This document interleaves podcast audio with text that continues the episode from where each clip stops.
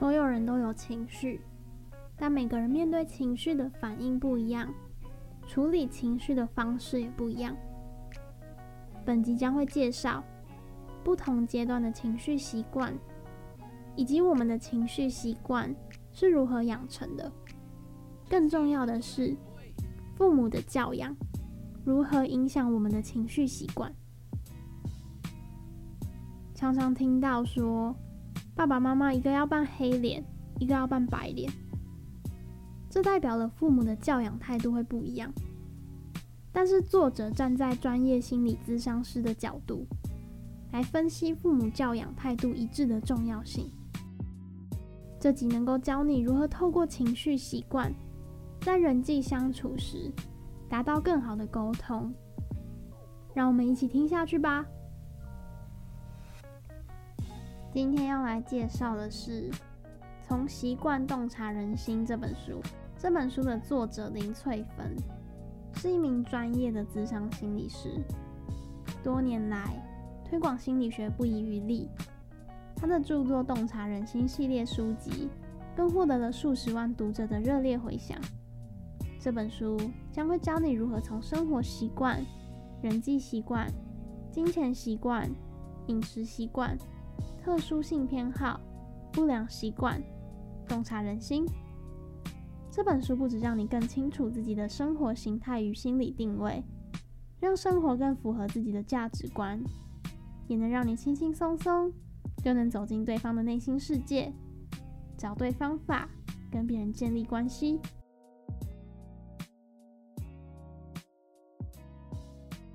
如果你是第一次点入这个频道，那恭喜你。你正在给自己变得更厉害的机会。正在输入中是由主持人每集为你介绍书中有趣的小知识。我们每周一更新 Podcast，欢迎你每周在生活中找个空闲的时间。正在输入中。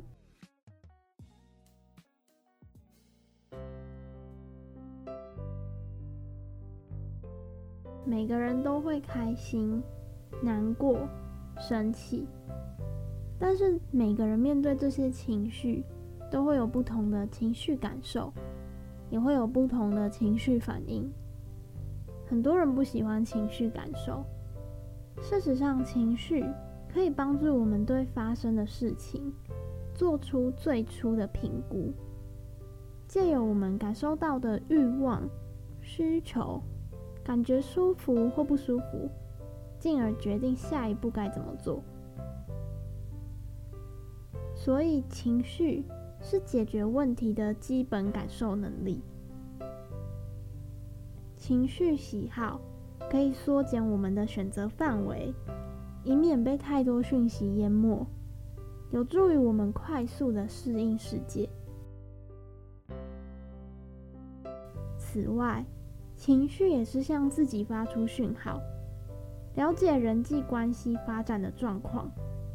当我们感觉被威胁、被拒绝的时候，我们就会采取行动，或是退缩到安全的地方，或是评估下一步该如何进行。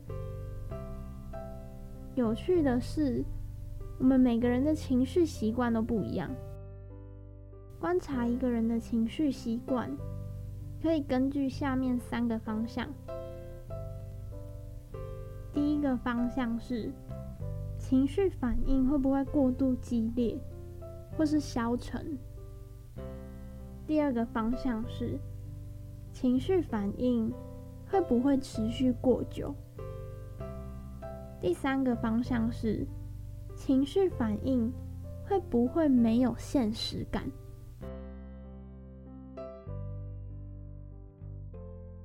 那么，究竟我们的情绪习惯是如何养成的呢？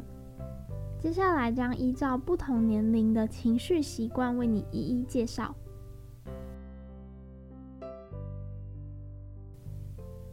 首先，我们刚出生的第一年，可以说是形成信任感的重要时期。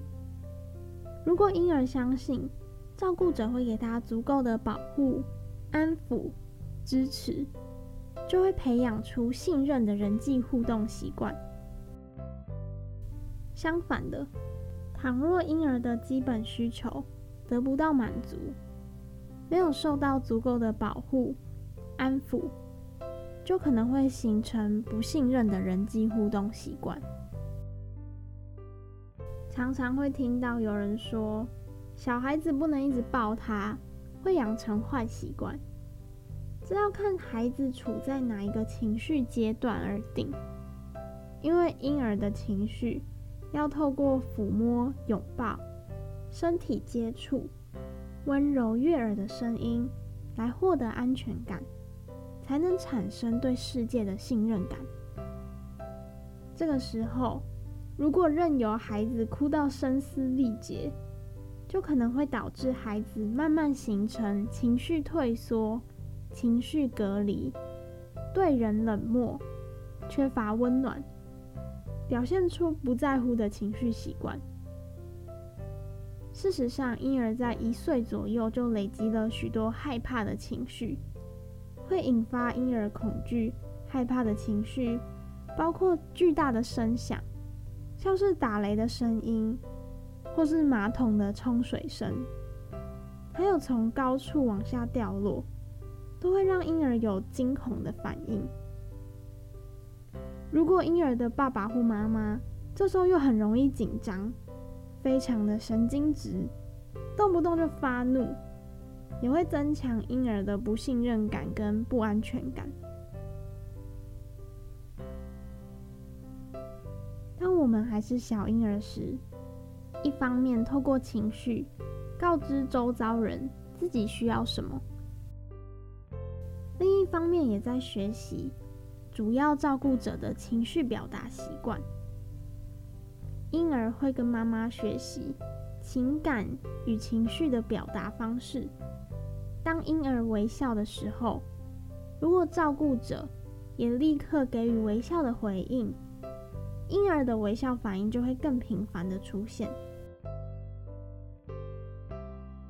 常常跟小婴儿有双向的情感沟通，有助于婴儿养成表达内在感受的情绪习惯。拥有高压情绪的父母，孩子在很小的时候就会出现高压的情绪反应，譬如说受虐婴儿。由于接收到较多的负向情绪的刺激，所以他们很早就会表达恐惧和悲伤的负面情绪。那到了一两岁，大部分的幼儿会开始学着自己吃饭，练习自己控制大小便，想要探索周遭环境。如果父母允许孩子在安全的范围内玩耍、探索世界，自然就可以培养出积极、正向的自我概念。独立活动可以逐步锻炼出自己思考的习惯。那反过来说，倘若幼儿探索世界的时候，主要照顾者不断限制、责骂孩子。或是严厉的羞辱、处罚孩子，就可能会养成孩子既怀疑自己，也不信赖别人的思考习惯。无论是表达自己的心意，或是跟别人建立关系，都需要透过语言传递讯息。所以，如果语言表达出现困难，成长过程就可能会产生一连串的状况。特别是对别人的信任，也会连带受到影响。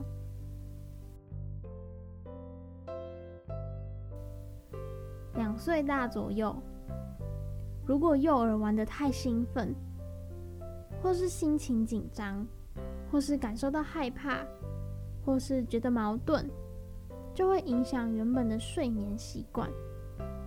常常会看到很多孩子拒绝上床睡觉。要睡觉的时候就会莫名哭闹，或是要找爸爸妈妈。这些睡眠状况通常跟分离的焦虑有关，也有可能是孩子企图控制环境而产生的情绪。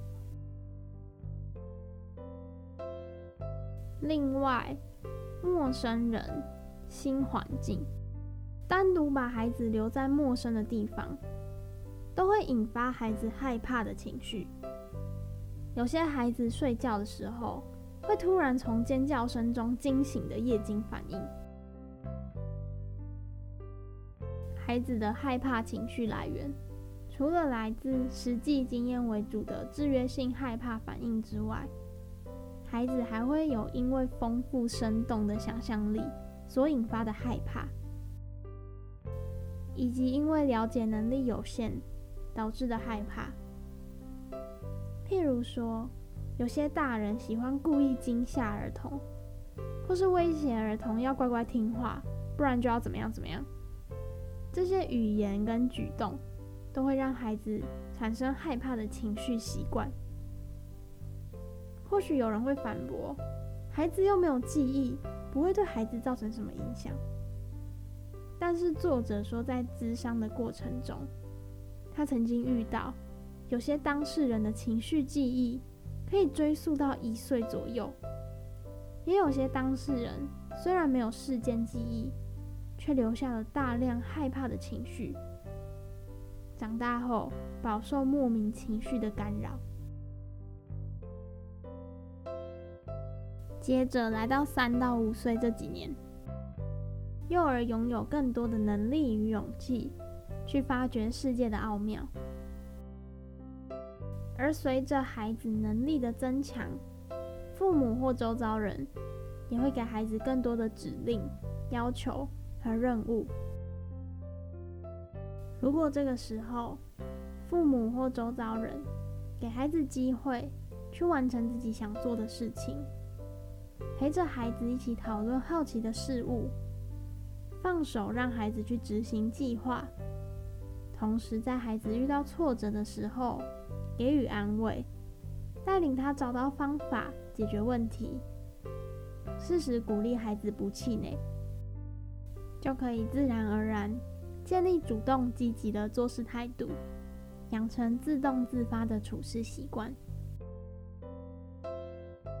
如果父母在这个时期，也就是幼儿有很多的好奇心，想要去探索这个世界的时候，父母或周遭人却禁止孩子做自己想做的事情，并且当孩子做不好的时候，又加以斥责，这么没用，或是嘲笑他羞羞脸。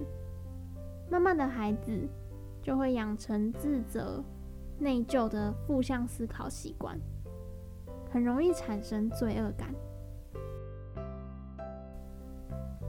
三到五岁也是练习用语言表达内心感受的重要阶段。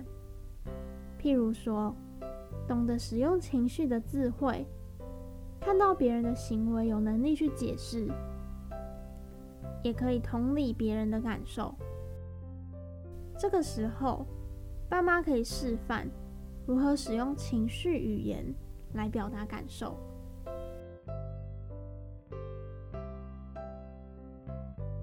进入小学之后，我们脱离学龄前的幼儿阶段，变成了儿童。无论在家庭或学校，儿童都会明显感受到大人的期望和要求越来越多。大部分的儿童都会努力达成大人的期望，以提升自我价值感。假如努力的结果是成功多于失败，就会勇于尝试，敢于进取。反之，倘若努力的结果是失败多于成功，便会累积大量的自卑感与无能感，不相信自己的能力。对自我能力感到怀疑，深深相信自己比别人来得更没有能力，就很容易产生受害人意识，老是觉得别人在找茬。面对失败、不顺利的时候，便归因给都是别人害我的。这样做不仅可以减轻他们的痛苦，更不用承担失败的责任。一旦形成无能的自己的负向思考习惯，要再转成我是有能力的正向思考习惯，是需要花费很大的力气调整的。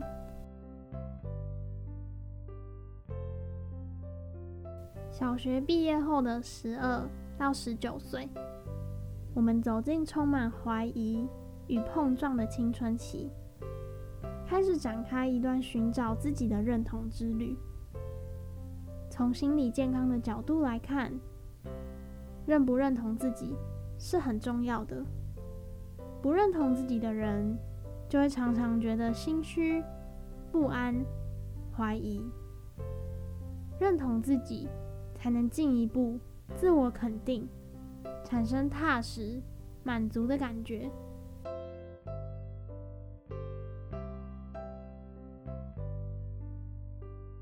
从二十岁到四十岁，长达二十年的时间，是培养稳固亲密关系的重要时期。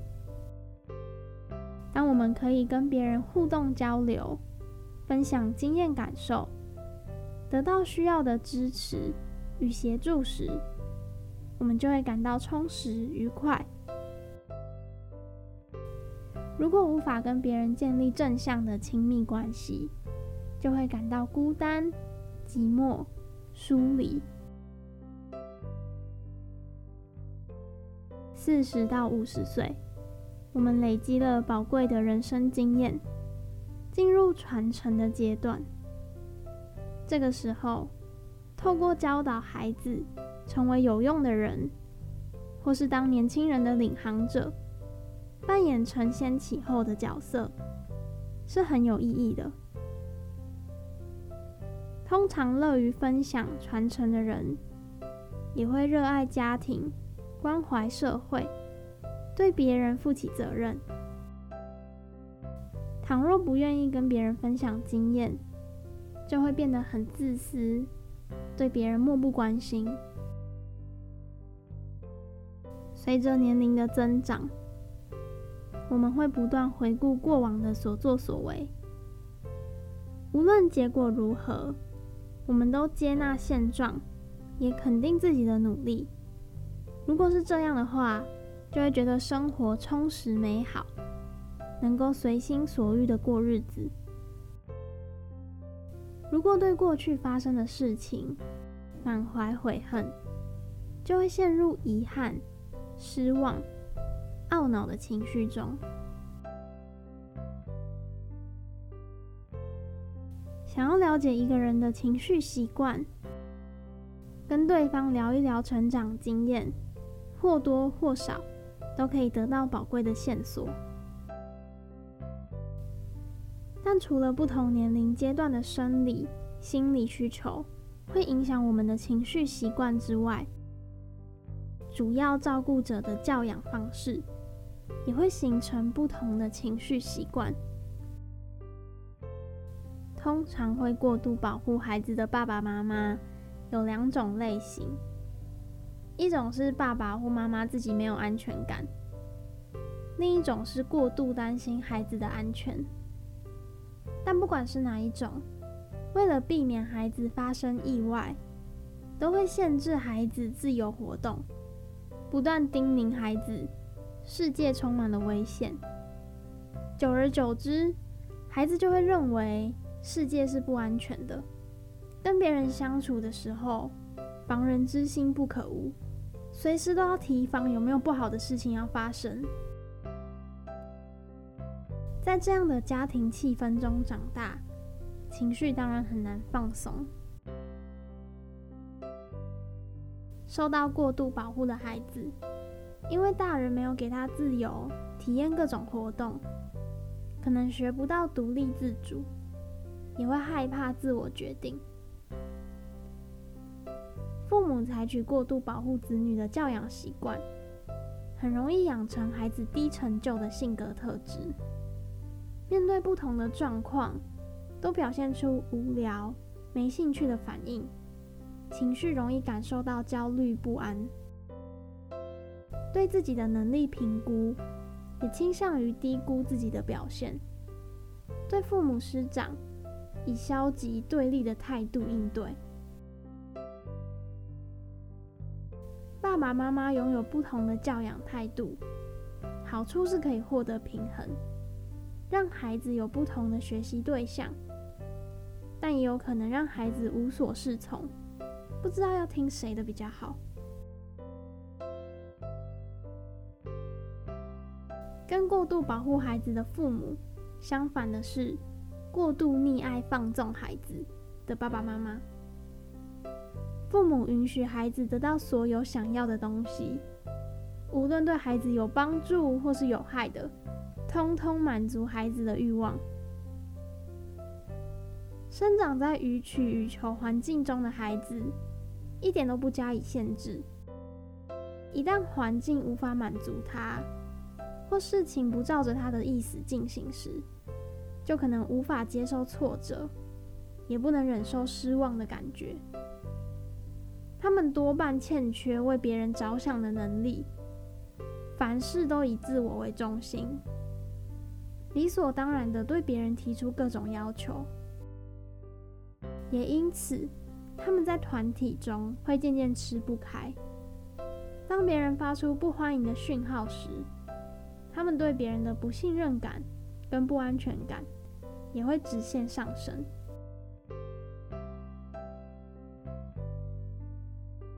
如果父母教养孩子的态度一致、标准一致，都是既能慈爱也能严格，孩子比较不会养成阳奉阴违，或是只怕爸爸不怕妈妈，或是只爱妈妈不爱爸爸。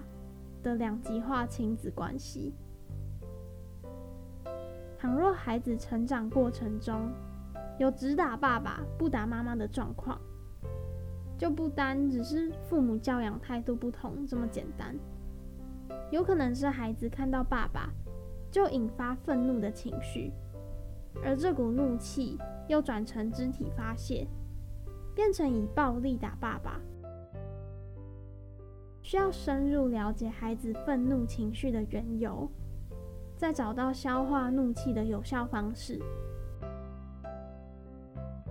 假如不理解行为背后的原因，一味用严厉高压的方式纠正行为，一味用严厉高压的方式纠正行为，只会激发更大的怒气，产生更强的憎恨心理。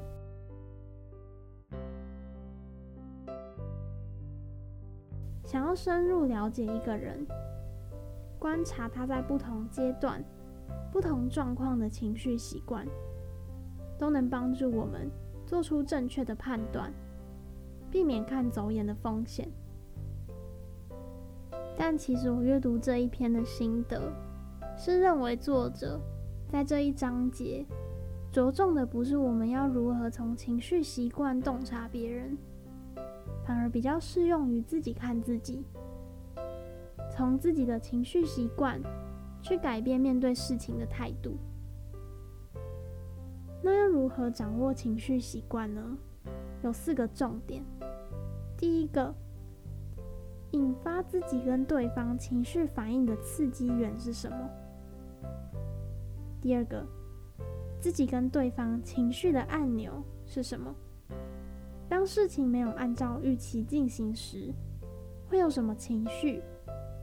什么状况下会理智断线？第三个，有情绪的时候会说些什么，做些什么？伴随情绪而来的行为反应是什么？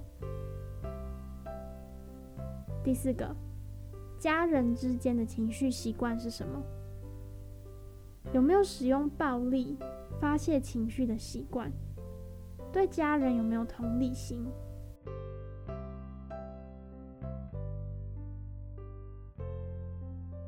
有时候我们可能会害怕对某个人说了某些话或做了某些事，不知道那个人会有什么样的反应。但我们只要掌握这四个重点，不忽略对方情绪的变化。大致就能够预测对方的情绪反应，有助于做更好的沟通。情绪习惯影响我们的范围既深且广，不只关乎心理健康，也触及人际关系，更决定我们的行为习惯。如果发觉自己对某些事物有莫名的恐惧情绪，或对某些事物有偏执的成瘾行为，都不妨回溯过往的情绪记忆，或许可以解开封存在潜意识的情绪奥秘，找到改变现在行为的关键钥匙。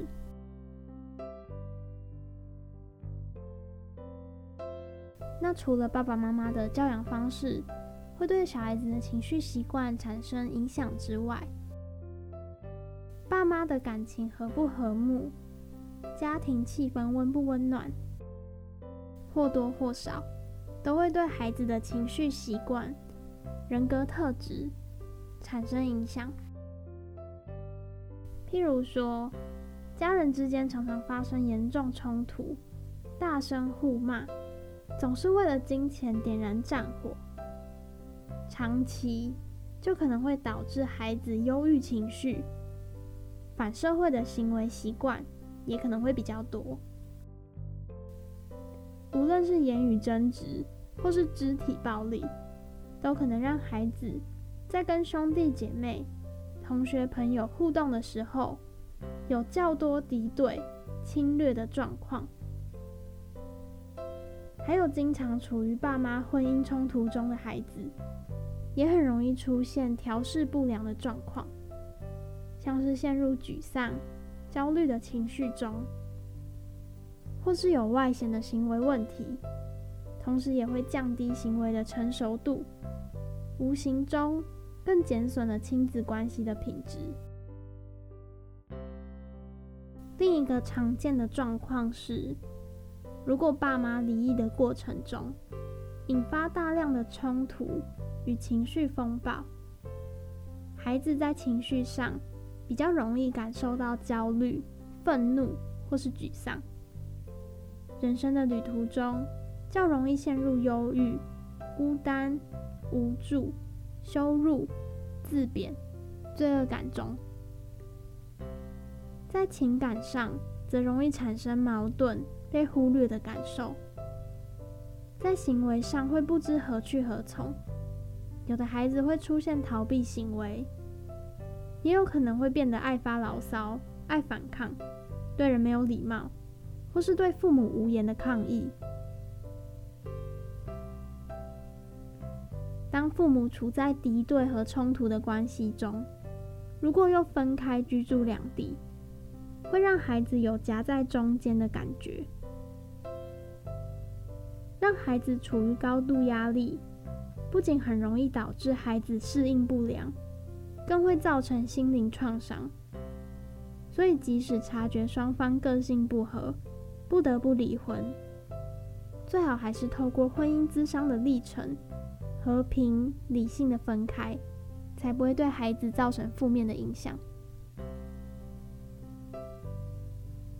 离婚后，虽然夫妻关系结束，但父母关系仍持续合作。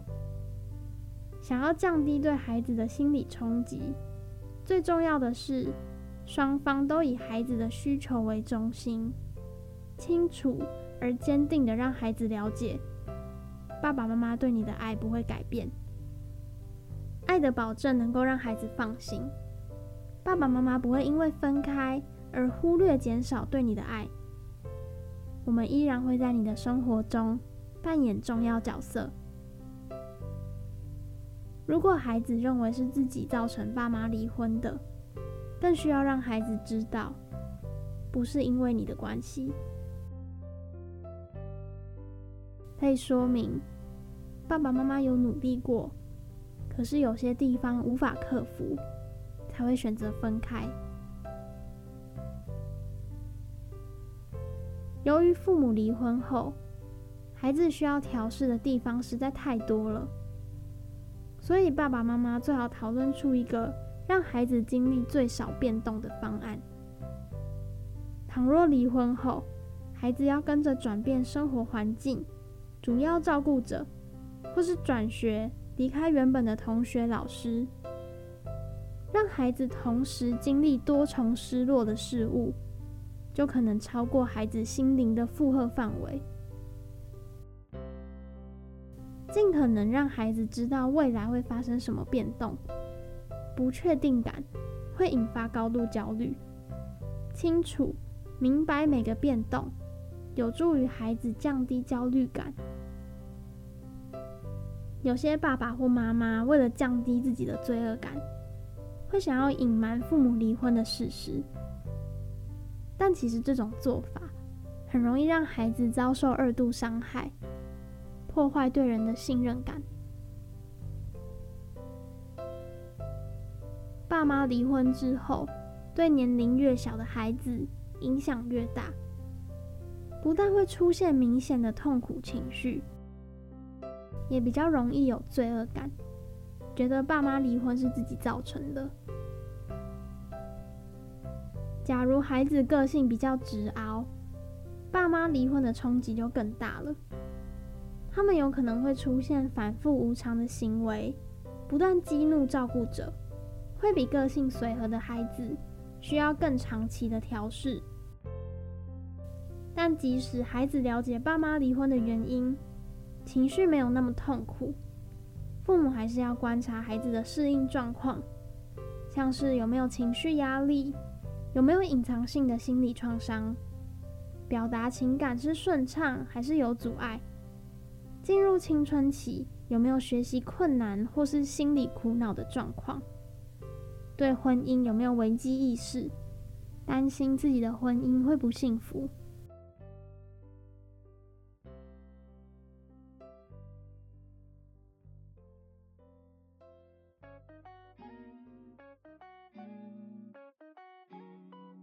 今天介绍了成长中不同阶段会有不同的情绪习惯。